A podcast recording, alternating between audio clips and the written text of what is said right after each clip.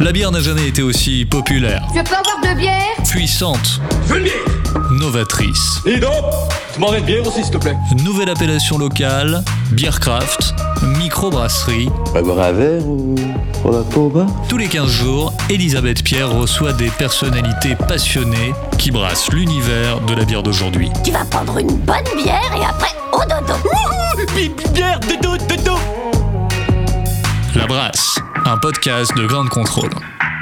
Bonjour, euh, bienvenue dans La Brasse, l'émission donc consacrée à la filière brassicole. Cette saison 2 euh, est enregistrée euh, en plein confinement et elle est donc consacrée aux actions solidaires, créatrices, collectives, innovantes. Donc cet épisode est dédié à deux brasseuses. J'ai le plaisir de vous présenter mes deux invités du jour, Bérangère Tomène Bonjour. Et Clara Wheeler. Bonjour.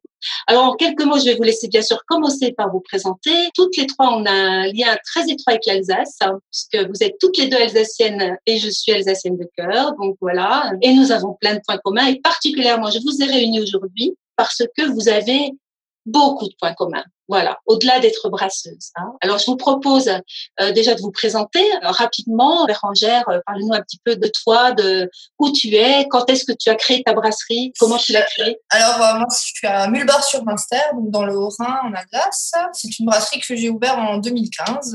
Donc, j'ai mis un an à monter le projet entre 2014 et 2015. Et puis, bah, maintenant, ça va faire bientôt cinq ans, du coup. Le temps passe tellement vite. je faisais de la bière à la maison pendant plusieurs années euh, pour mon plaisir, euh, pour amuser. Et puis, j'ai eu envie de créer l'entreprise et c'est comme ça que je me suis lancée dedans. Et Clara, toi, alors, tu as créé ta brasserie, euh, tu es dans l'Oise, c'est ça? Tout à fait, Toi, c'est un parcours euh, peut-être un peu plus récent, du coup?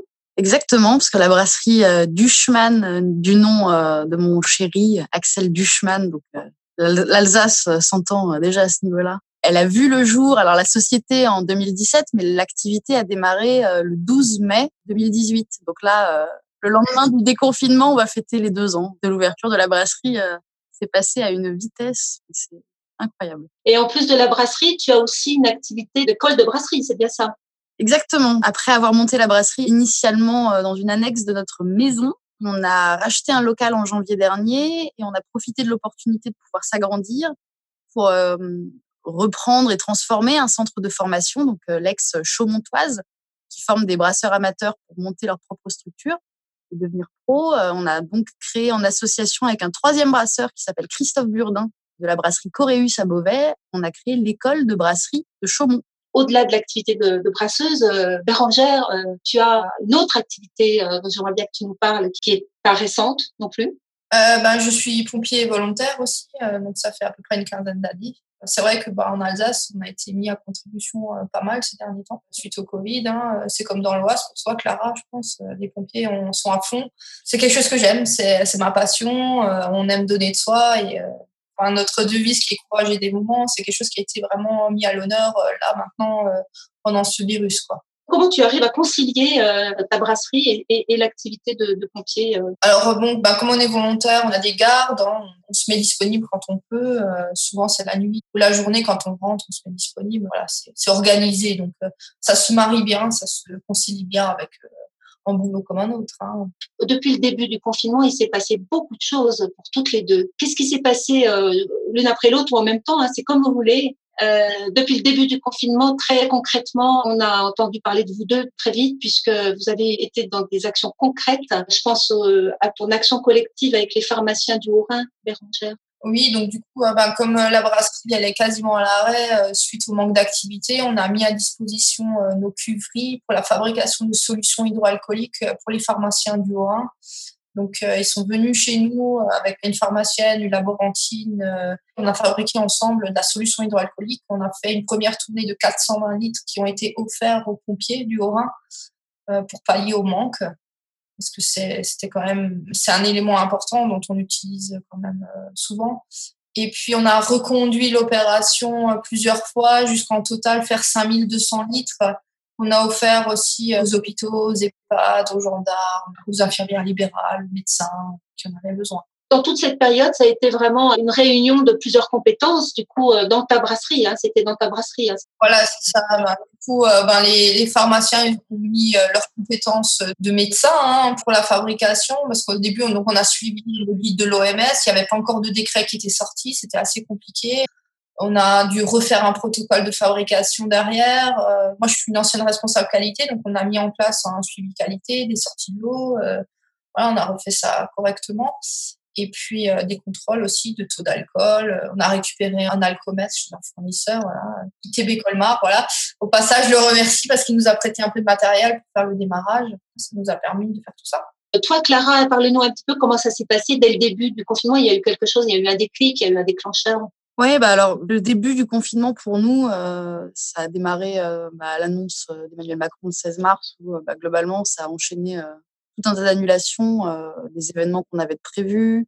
Bien évidemment, euh, la mise à l'arrêt des activités de, des restaurants, des bars, hein, qui sont l'essentiel de notre clientèle. Euh, donc, ça a été assez compliqué dans un premier temps parce qu'effectivement, ça met la brasserie à l'arrêt et puis très vite, on se pose la question de qu'est-ce qu'on peut faire parce qu'on a envie de se rendre utile. On nous annonce à la télé qu'on est en guerre. on peut en débattre de la notion de, de guerre et d'ennemi invisible. Néanmoins, en tout cas chez nous, ça a fait un réflexe de qu'est-ce qu'on fait. Et en partant de ça, euh, donc j'ai une amie qui est traiteur, qui était une cliente dont l'activité était complètement bouleversée par, par le Covid, qui elle du jour au lendemain s'est retrouvée avec des prestats sur les bras, c'est-à-dire qu'elle avait cuisiné pour une soixantaine de personnes et la prestation n'allait pas avoir lieu. Déjà à titre perso, on lui a commandé de la nourriture. Et puis, euh, de fil en aiguille, euh, elle a dû refaire à manger tellement les gens en fait étaient intéressés de ne pas sortir de chez eux pour pouvoir manger parce qu'ils respectent. Il y avait quand même une grosse crainte des risques à prendre, de respecter les consignes de, confinement. Et en fait, c'est rapidement à émerger l'idée de se dire, bah, si on proposait des livraisons, si on venait à la rencontre des gens, parce que, euh, bah, comme j'expliquais à Bérangère un petit peu avant, euh, nous, on a la chance d'être confinés en famille. J'ai mes beaux-parents à la maison, Karine et Jean-Jacques. Euh, Jean-Jacques, ils viennent de Colmar. Heureusement qu'ils étaient là à ce moment-là. Et l'Oise comme le Haut-Rhin, voilà, on connaît la situation que ça a été ces, huit dernières semaines c'est pas encore fini. Il y a des gens isolés, il y a des personnes âgées, il y a des personnes à risque. On comprend même pas comment ce virus se comporte et quelles sont vraiment les pathologies qui sont euh, les comorbidités qui vont permettre au virus de se développer. Donc on y va. Au bout de deux jours, on a proposé un service de livraison de repas. Mais aussi, on a contacté un maraîcher, un fromager, un caviste, euh, par la suite d'autres producteurs pour se dire, bah voilà, en fait, faites vos courses sans bouger de chez vous et faites fonctionner les producteurs du coin. Et ça a très, très bien fonctionné. On en est très content parce qu'on a pu, voilà, euh, au moins se rendre utile. Et puis, en parallèle, on a lancé une cagnotte parce qu'effectivement, le personnel hospitalier euh, en première ligne et les pompiers aussi, on a voulu pouvoir, bah, c'est pas uniquement pécunier en fait. On, a, on voulait que nos clients qui globalement avaient déjà une mentalité de comment je me rends utile, on savait que ces personnes-là voulaient aider. Donc ça nous a permis de récolter un peu moins de 1700 euros et on a pu euh, financer bah, alors des repas, euh, des petites douceurs pour le personnel hospitalier, mais qui étaient déjà en fait submergés de dons. Et très rapidement, on s'est orienté vers les pompiers parce que nous, c'est nos voisins hein, à la brasserie. Et l'histoire de la brasserie à la base, qui est une reconversion beaucoup de brasseurs artisanaux. C'est ça s'est précipité en fait suite à l'incendie de notre appartement à Paris. Il y avait mon chéri dedans, l'appart a pris feu et je l'ai retrouvé dans un camion de pompiers. Il était en très bon état heureusement, mais voilà, on a un rapport aux pompiers et de manière générale au service public extrêmement respectueux et humble en fait. On a tout de suite voulu pouvoir proposer quelque chose euh, pour les soulager dans la mesure de ce qu'on peut faire. globalement, c'est pas voilà. Bérangère, toi, qu'est-ce qui a changé? Comment les choses ont évolué pour toi? Alors il y a une chose qui n'a pas changé, c'est qu'on vend toujours pas trop de bière. Sauf que maintenant, on a orienté du coup notre production. On a suivi un peu euh, la production de gel hydroalcoolique. On s'est associé avec une distillerie. On a fabriqué euh, en continu 4000 litres par jour de solutions hydroalcooliques qu'on met en vente aux entreprises, aux particuliers, euh, pour qu'ils puissent s'approvisionner euh, de manière locale et facilement. Tu disais que tes bières, tu ne les vendais pas beaucoup en ce moment. Qu'est-ce que tu as mis en place en plus de, tout ce que tu fais déjà? On a ouvert en 2018 un drive fermier, donc c'est le label euh, Bienvenue à la ferme. Donc on s'est regroupé avec une quinzaine de producteurs et on a créé ce drive fermier. Vous pouvez aller voir sur internet, hein. tapez drive fermier Vallée de Munster, vous allez et euh, on a tous nos produits. Donc, les gens peuvent acheter euh, ben, de la bière, de la limonade, mais aussi euh, de la viande, des fruits, des légumes, des produits laitiers, du savon, on a un savonnier, voilà, on a plein de choses. Les gens peuvent acheter en ligne. Donc, on fait des paniers. Ils viennent sous forme de drive. Hein, donc, ils payent en ligne et viennent le jeudi soir chercher leur panier. là, on a une vitesse de croisière à 200 commandes Donc du coup, euh, tous les jeudis, ben, on a notre système de drive, on met des tables dehors, on a les paniers sont déjà prêts, on a tout, tout qui est prêt, et puis les gens viennent chercher. Ça dure deux minutes par personne. Quoi. Là, ils payent en carte bleue, donc il n'y a pas de contact d'argent ou quoi que ce soit. Et puis euh, il y a la rapidité de service. Euh, après, c'est vrai que face à l'affluence, il y a un petit peu de queue, mais les gens respectent les distances. On leur a demandé de respecter deux mètres de distance entre eux, et ils le respectent bien il y a de la place, on arrive à le faire. Et ça, euh, géographiquement, c'est dans quel village? Ça, c'est Achtosvir. Donc, c'est toujours vallée de Munster. Hein. C'est euh, juste dans un autre village. Mais, Donc, c'est Achtosvir. Et tu arrives donc à vendre un petit peu de bière par ce biais? Donc là, effectivement, euh, là, on a nos, bah, les commandes ont explosé, donc celle de la bière avec. Et puis là, depuis la semaine dernière, j'ai mis le gel hydroalcoolique en ligne aussi. Et là, ça, explose. en vend à peu près une cinquantaine de litres par semaine on fait des livraisons. Euh, là, du coup, pour le Covid, on a mis en place un service de livraison euh, qu'on a mis payant à 6 euros. Mais on livre euh, jusqu'à à peu près une trentaine de kilomètres du drive. Puis du coup, comme les producteurs ont des camions réfrigérés, donc ça permet de livrer les produits frais aussi. Parce qu'on a des glaces, on a de la viande. Clara, tu as aussi cette démarche de, de participer activement à ce fameux marché de producteurs d'Omerville, c'est ça? Ouais, c'est normal. Enfin voilà, et puis ça fait partie aussi du charme de ce métier de, pouvoir proposer ces produits en, directement sur les marchés, d'avoir des retours, euh, voir les clients d'une semaine sur l'autre qui disent ouais, j'ai adoré, c'est bien. Donc euh, Omerville, c'est un petit village qui est pas très loin de là où on habite et qui propose un marché de producteurs une fois par mois. Et en fait, c'est assez intéressant parce que hum, là, c'est à l'échelle d'un village. Ils ont mis tout un tas d'initiatives en place, euh, apéro fenêtre, euh, cours de théâtre sur Internet, euh, le couturier du coin qui propose des masques euh, gratuitement. Ont réussi après euh, pas mal d'efforts de faire passer l'ouverture de leur marché. Donc c'était dimanche dernier auprès de la préfecture. Et organisé de main de maître, toutes les distances de sécurité étaient respectées. Enfin voilà, c'est pas la même ambiance que sur un marché classique. Hein, quand même, ça, ça change un peu le truc c'est assez particulier parce qu'on sait qu'on prend des risques en faisant ça. Donc euh, c'était une drôle d'ambiance. Mais oui, Omerville, mais je pense qu'il y a plein d'autres petits villages. J'ai vu passer pas mal de trucs sur Internet. Il y a plein de villages qui ont mis ça, qui ont, vraiment en fait explosé dans leur manière de fonctionner parce qu'ils avaient déjà cette notion de lien social. On connaît les voisins, on sait qui fait quoi on s'est appelé à l'aide, on s'est proposé son aide. Enfin voilà, c'est hyper riche en fait. C'est un mode de fonctionnement qu'on pourrait trouver en fait tout naturel, mais qui s'est un peu perdu aussi dans le temps. On revient un peu à ces choses-là, où en tout cas les gens valorisent beaucoup plus ce truc-là, et on voit la différence d'un village à l'autre. Nous, dans notre village de 300 habitants, on a eu un courrier dans la boîte aux lettres, et puis au revoir. Quoi, hein. Lavez-vous les mains, merci, bonne journée.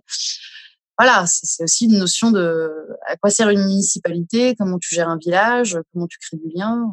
Il y a beaucoup de choses qui m'ont changé, je pense, après euh, après cet épisode-là, euh, il y a plein de choses qui vont changer. Les gens vont consommer différemment, à mon avis. Enfin, j'espère, du moins. Mais, euh, Je suis moins optimiste que toi parce que, bon, en tout cas, dans ce que je peux observer, déjà, tu as une attente énorme du retour à l'avant. Comme après chaque crise, tu as envie de te faire plaisir et de te réfugier.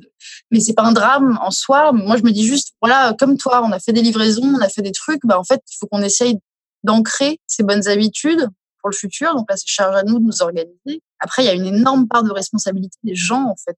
Et, et je suis pas sûre que tout le monde ait compris l'importance de son choix et euh, la, part d'effort qu'il y a. Hein, parce que faire du circuit court, c'est plus contraignant. Aller à, Mulbar, euh, bah, faut aller à Mulbar sur Minster, quoi. C'est pas le Leclerc à 200 mètres. Et après, même si tout le monde n'a pas, n'a pas ouvert les yeux, entre guillemets, je pense qu'il y a quand même une part de la population qui s'est un petit peu réveillée avec cet événement, quoi ça a bougé en tout cas des, des mentalités, ça c'est sûr, ça, ça a fait prendre conscience euh, de l'urgence de ce qu'il y a juste à côté de nous. Alors, ce que je voulais aussi préciser, c'est Clara, ce que tu as mis en place, ça s'appelle les bons vivants. Et ta brasserie, c'est les bières des bons vivants. Donc, il y a aussi ce lien de vie, enfin, ce, ce côté très humain auquel vous êtes toutes les deux très attachées. Hein. Donc, ça m'a interpellé aussi cette... Euh, ça, c'est l'Alsace qui s'exprime quand on dit ça. On est deux grands gourmands, on aime manger, on aime boire, on aime vivre. Et c'est vrai que la brasserie du chemin dès le début, c'était les bières des bons vivants, mais parce que la bière, c'est un produit de bons vivants de manière générale, hein, c'est pas que nous. Et on cherchait un nom effectivement pour cette initiative qui reste de la livraison de produits. Euh, il y a du prêt à manger et du prêt à cuisiner. Et donc il faut, euh, voilà, fallait essayer de trouver quelque chose qui soit un peu accrocheur. Donc on a décidé de l'appeler les bons vivants du Vexin, parce nous sommes dans le Vexin. Et euh, effectivement, ouais, il y, y, a une notion de vie, de plaisir, de, de résilience aussi, c'est-à-dire qu'on se laisse pas abattre ça marche euh, en cas de coup dur comme on est en train de le vivre maintenant. Donc oui, les bons vivants parce que euh, bah, parce qu'en fait euh, simplement c'est le plaisir qu'on a de produire des choses de qualité, de les offrir, d'être hyper honnête et transparent dans notre démarche. Je pense que voilà, c'est des valeurs qui regroupent l'essentiel des, des, brasseries artisanales. C'est pas forcément le cas de la consommation de manière générale aujourd'hui. Euh, je pense que les, les, vrais, les vrais défis auxquels on va être confronté, c'est les prises de conscience des responsabilités de tous les intermédiaires dans la chaîne de production alimentaire. Et ça, ça, va de l'agriculteur euh, qui fait de l'orge jusqu'à la grande surface qui certes a un rayon local, mais qui achète peut-être son chou-fleur quelques centimes et le propose à 4,50 euros dans un rayon. Il y a une question de responsabilité morale à un moment et on peut. Je pense que vous parlez. Un responsable de grande surface passe, parle cinq minutes avec Bérangère, lui demande quel est le panier moyen dans son drive fermier et comprend tout à fait l'intérêt de faire des choses euh, correctement au prix juste et localement. Donc, euh, les, centrales d'achat et les logiques financières, sans vouloir faire des généralités à deux balles, ça peut être pertinent économiquement. C'est certainement pertinent d'un point de vue de l'écologie et au niveau de la société. Ça, c'est une certitude. Bérangère, tu peux nous parler d'une de tes bières, là, ou de plusieurs, c'est comme tu veux. Au moins une. Moi, je fais, je fais pas 150 sortes. Hein. Je fais de la, de la blonde, de l'ambrée. C'est les bières que j'ai toute l'année. Et après, je fonctionne en fonction des saisons. Donc, euh, j'ai une bière de printemps que j'appelle la blonde des cigognos. Euh, voilà, c'est une bière euh, en référence à la période de reproduction des cigognes. Hein, Vallée de Munster, on en a, on avait un parc à cigognes. Voilà, on a participé à la réintroduction des cigognes. Du coup, j'ai voulu mettre en avant un peu ça. J'en ai créé une bière et c'est fait avec du houblon sauvage qu'on va chercher nous-mêmes au mois de enfin au début septembre, hein, suivant les, années. On fait une infusion dedans avec. Euh, et après, euh, je fais des bières blanches en été euh, avec un petit côté allemand sur l'île levure et tout. Et après, bah, la, bière phare vraiment de la brasserie, ça va être la bière ambrée. Et toi, Clara, tu as envie de nous parler de quelle bière aujourd'hui? Aujourd'hui, on, on, te retrouve un peu Bérangère. On a une gamme hyper restreinte. On a trois bières une American Pale Ale, une bière blanche et une IPA. Et, et on met du temps à accoucher de nos recettes parce qu'on ne peut pas avoir une brune pour avoir une brune à la carte. Tu vois. Il y a un moment où, si on fait ce métier, c'est parce qu'on l'a choisi. On veut, on veut pouvoir défendre nos produits. Et comme toi, on travaille beaucoup avec des restaurateurs, notamment avec quelques étoilés. Et euh, il y a un côté, euh, et en tout cas, exigeant. Au-delà du prestige, enfin, comme quand tu vas te faire une bonne bouffe, tu veux savourer chaque gorgée, chaque fourchette. Quoi. Et en fait, bah, Rival, c'est une IPA. Alors, on l'a sous-titré IPA euh, audacieuse et redoutable. Parce qu'en fait, on a que des archétypes féminins dans nos bières. Il y a héroïne, insolente et rivale. C'est un peu euh, l'antagoniste d'héroïne. Et effectivement, moi, ce que j'adore dans cette bière, c'est hum, on revient d'une vague d'IPA euh, à base de tartines de houblon dans la face où on ne sait pas vraiment ce qu'on boit. On a fait quelque chose de relativement classique. On l'a certes infusé aux écorces d'orange amère pour faire une bière portée sur le fruit, mais nous, on aime les bières sèches. On n'aime pas avoir trop de sucre résiduel en bouche. Donc, très peu de corps et pourtant énormément d'arômes et une amertume certes bien présente, mais qui s'équilibre bien. S'il y a 7 degrés d'alcool, et en fait, on est dans une région aussi, je pense que Bérangère, c'est un peu ton cas.